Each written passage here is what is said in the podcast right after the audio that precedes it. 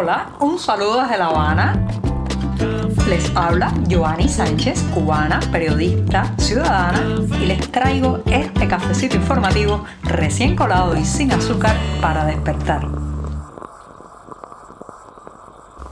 Regresa el cafecito informativo en esta jornada de lunes, un día que además ha amanecido fresco pero bastante soleado aquí en la capital cubana y en el que empezaré hablando de el periódico Patria, la prensa cubana y la fuga de periodistas oficiales. Pero antes de decirles los titulares de este 14 de marzo de 2022, voy a pasar a servirme ese cafecito informativo, el primero de la semana que se estaba colando al inicio del programa, así que lo pongo en la taza y mientras se refresca les comento los titulares de hoy. Día de la prensa cubana, señoras y señores, y la fuga de periodistas oficiales que no cesa, más bien aumenta cada día.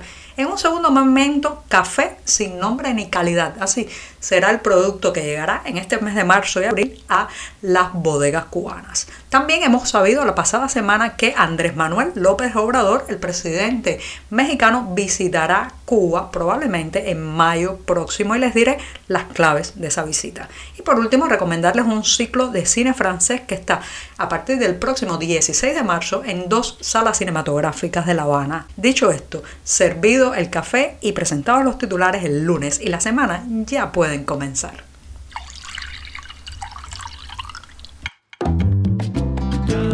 Si eres de los que te gusta estar bien informado, síguenos en 14ymedio.com. También estamos en Facebook, Twitter, Instagram y en tu WhatsApp con este cafecito informativo.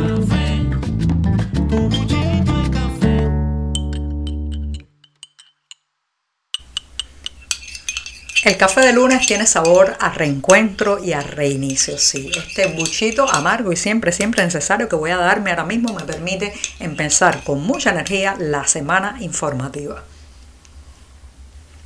Después de este sorbito, que es también el primero del día, paso a una cuestión que está relacionada con la fecha. Hoy, señoras y señores, es 14 de marzo y un día como este, pero de 1892, José Martí fundó el periódico Patria. Por eso se ha decretado ya desde hace algunos años esta fecha como el Día de la Prensa Cubana. Ahora, ¿en qué momento llega esta celebración? ¿En qué momento llega esta jornada que permite hacer un balance, una mirada de lo que ha logrado la prensa cubana y lo que les falta por lograr? Bueno, pues llega en un momento de una fuga, una escapada de varios de los rostros más conocidos de la prensa oficial cubana. Sí, el más reciente de eso ha sido el periodista y presentador oficial de la televisión Junior Smith, quien ha confirmado a través de su cuenta de Facebook que está en la frontera sur de Estados Unidos intentando pedir asilo en ese país. Señoras y señores, este es uno de los rostros que ha servido para apuntalar la propaganda oficial de los últimos años, denigrar a la oposición,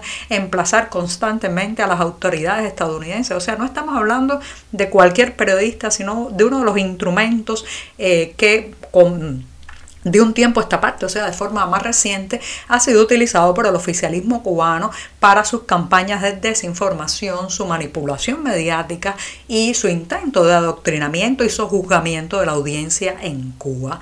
Eh, esto no es solamente un fenómeno que se está dando con Junior Smith, cada vez salen más y más noticias de periodistas que hasta ayer se prestaron a difundir el discurso oficial de la Plaza de la Revolución y ahora ponen pie en polvorosa, sí, como escuchan. ¿Qué significa esto? Bueno, en primer lugar, señoras y señores, el sistema está herido de muerte, a pesar de que se mantienen controlando el país por el terror. Lo cierto es que hace mucho tiempo perdieron la capacidad de convencer, de enamorar, de empatizar, de apasionar a los cubanos y eso, claro está, personas que trabajan en los medios de prensa lo perciben, porque como son el rostro público de la propaganda, se tienen que enfrentar muchas veces en las calles a los cuestionamientos que le hace su propia audiencia sobre la diferencia entre la realidad y lo que muestra la televisión o la prensa oficial. Les cuestionan también los, los enfoques, las mentiras y todo eso.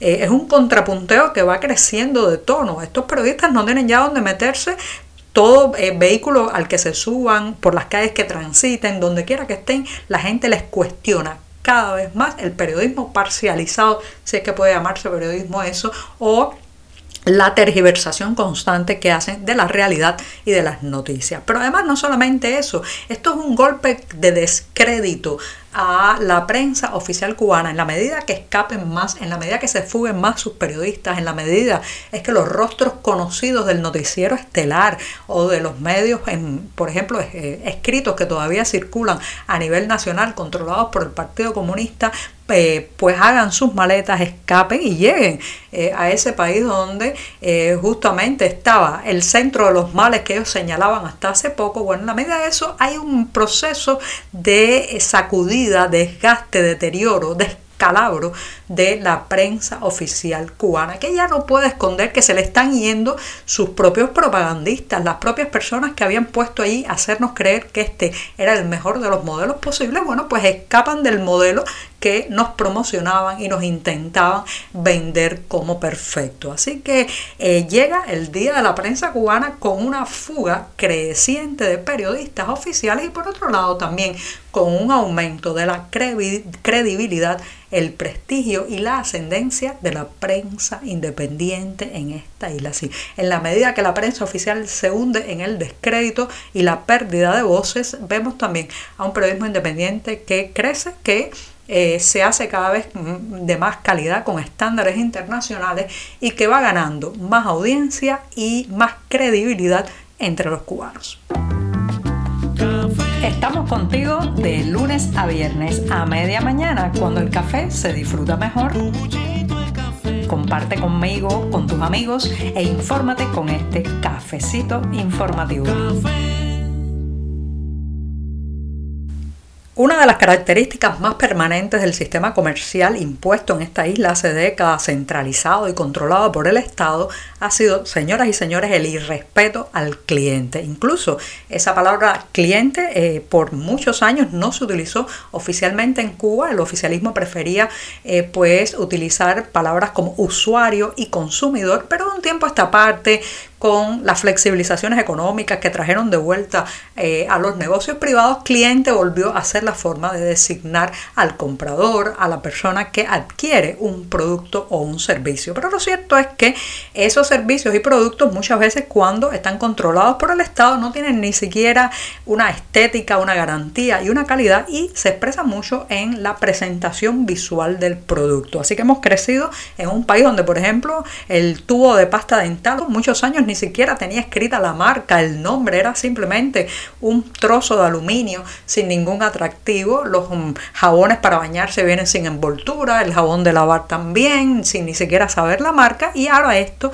pues se extiende al café del mercado racionado. Sí, el café de la marca Ola, que se vende dentro de la canasta básica, se comercializará al menos entre marzo y abril en un sobre de polietileno transparente en vez de en un envase habitual que tenía las letras, es decir, algunas características al menos del producto que todo el mundo sabe que es de pésima calidad, que cada vez viene más mezclado, pero ahora incluso vendrá sin nombre, sin detalles, sin características visuales ninguna. Y eso es una prueba más del irrespeto que nos siguen teniendo a nosotros los clientes. Y justo la semana pasada, cuando más de 200 migrantes protestaron en el municipio mexicano de Tapachula exigiendo papeles y una regularización de su situación, bueno, pues justamente en esos días, que además entre esos eh, que protestaban había numerosos cubanos, pues se supo oficialmente que Andrés Manuel López Obrador, el presidente mexicano, hará pronto una gira por Centroamérica que incluirá también a la isla de Cuba. Así como escuchan, parece que todo indica que el calendario de la visita será el próximo mayo y en la agenda se encuentra también atender las causas del éxodo. Ya saben que la isla sigue en fuga, que miles y miles de cubanos están saliendo cada mes y uno de los trampolines, uno de los caminos eh, de paso es sin lugar a duda el territorio mexicano. Ahora bien, esta eh, visita de también conocido como AMLO por las siglas de su nombre en México, bueno, pues esta visita podría ser la primera o una de las primeras de un presidente de cualquier país a Cuba después de las protestas del pasado 11 de julio en la isla y de la fuerte represión que desarrolló o que desplegó el régimen cubano. De alguna manera, eh, pues a partir de ahí se ha vivido una soledad diplomática en la Plaza de la Revolución. Nadie quiere tomarse la foto de familia junto al impresentable Miguel Díaz Canel después que dijo aquello de que la orden de combate había sido dada y ahora aparece AMLO, aparece Andrés Manuel López Obrador que sí parece dispuesto a estrechar la mano al dictador de La Habana. Y me despido de este programa de lunes con una recomendación cinematográfica porque poco a poco se va recuperando la cartelera de proyecciones de filmes a lo largo del país, aunque todavía muy tímidamente por las restricciones que ha impuesto la pandemia y también por el deterioro de las salas cinematográficas en toda la isla. Lo cierto es que este mes, del 16 al 31 de marzo, aquí en La Habana habrá un ciclo de cine francés porque estamos viviendo el mes de la francofonía. Así que hay dos cines elegidos para proyectar estas películas, son el cine Infanta y también el cine La Rampa. Reitero, del 16 y al 31 un ciclo de cine francés en La Habana. Y con esto me despido esta mañana. Muchas gracias. Por hoy es todo. Te espero mañana a la misma hora. Síguenos en 14medio.com. También estamos en Facebook, Twitter, Instagram y en tu WhatsApp. No olvides, claro está, compartir nuestro cafecito informativo con tus amigos.